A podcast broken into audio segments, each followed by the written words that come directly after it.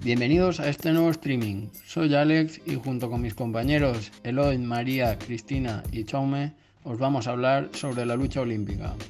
En primer lugar, Eloy nos hará una breve descripción del origen histórico de este deporte. Buenas tardes, Eloy.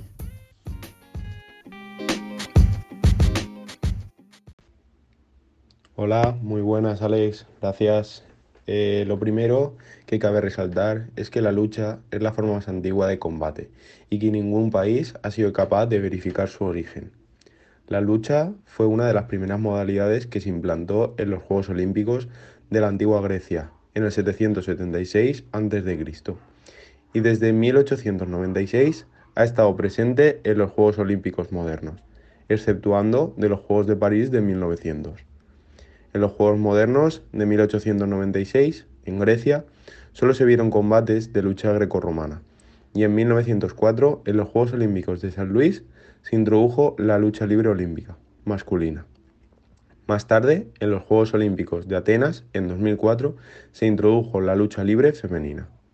Ahora damos paso a María, que va a exponer los objetivos específicos de la lucha olímpica.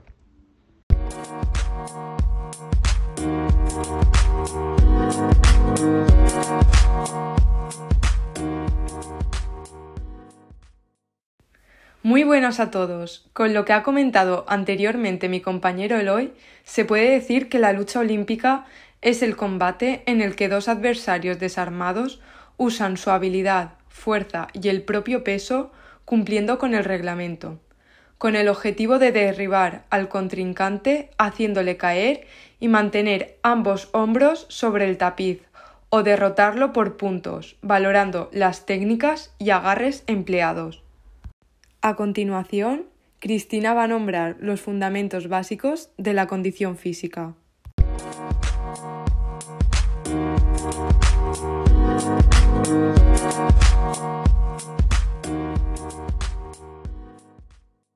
Buenas. En esta lucha se debe trabajar la fuerza, la velocidad, la resistencia y la movilidad, pero la resistencia a la fuerza rápida será la más importante, ya que se debe desarrollar de forma paralela las habilidades motrices y las capacidades motrices para así lograr una mayor adaptabilidad a las exigencias que presente la lucha. Al principio se hará uso del sistema de ATP, fosfocreatina, aunque el sistema principal es el sistema de obtención de energía mediante la glucólisis anaeróbica. Asimismo, debido a la duración del combate, también se utilizará el sistema aeróbico. Seguidamente damos paso a Jaume que va a nombrar las modalidades de este deporte.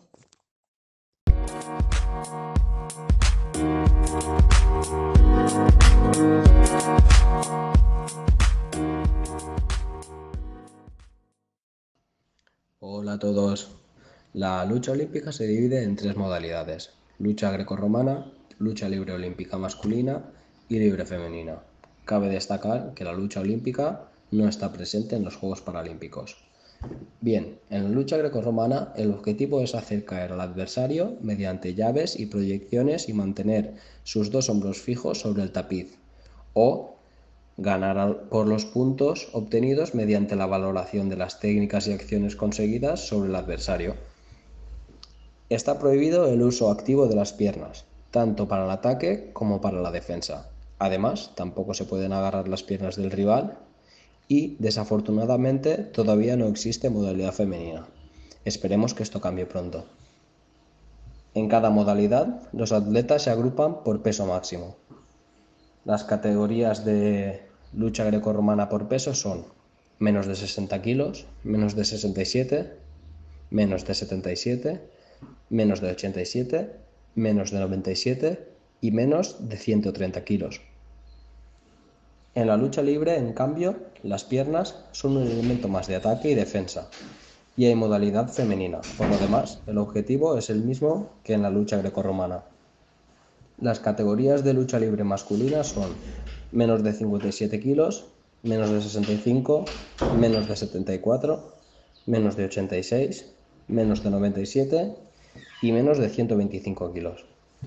Y las categorías de lucha libre femenina son menos de 50 kilos, menos de 53, menos de 57 kilos, menos de 62, menos de 68 y menos de 76 kilos.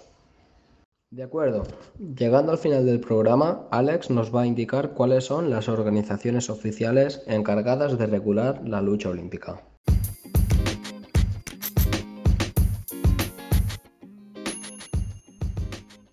Muchas gracias, Chaume. A nivel internacional encontramos la FILA, Federación Internacional de Estilos de Lucha Asociadas, creada en 1912. La FILA cuenta actualmente con 156 federaciones nacionales afiliadas, distribuidas por los cinco continentes. En cada continente existe un comité continental que agrupa todas las federaciones nacionales. Por otro lado, encontramos la Federación Española de Luchas Olímpicas, FELUCHA, creada en 1932. Por último, voy a destacar lo más relevante del ranking internacional de este deporte. España ocupa el puesto 52 en el medallero internacional de lucha olímpica. Una atleta destacada es Maider Hunda González, de Audícana, que obtuvo la única medalla olímpica para España en lucha libre olímpica, bronce en Londres 2012 en la categoría de menos 72 kilos. También obtuvo un diploma de quinto lugar en Pekín 2008 y una medalla de bronce en el Campeonato Mundial de Lucha de 2009, plata en el Europeo de 2013 y bronce en el Europeo de 2010 y 2012. También hay que remarcar a Alexander Karelin, representando a la antigua Unión Soviética, en estilo de lucha grecorromana, donde ganó tres oros y una plata. Carl Westengren, representando a Suecia en lucha grecorromana, consiguió tres oros.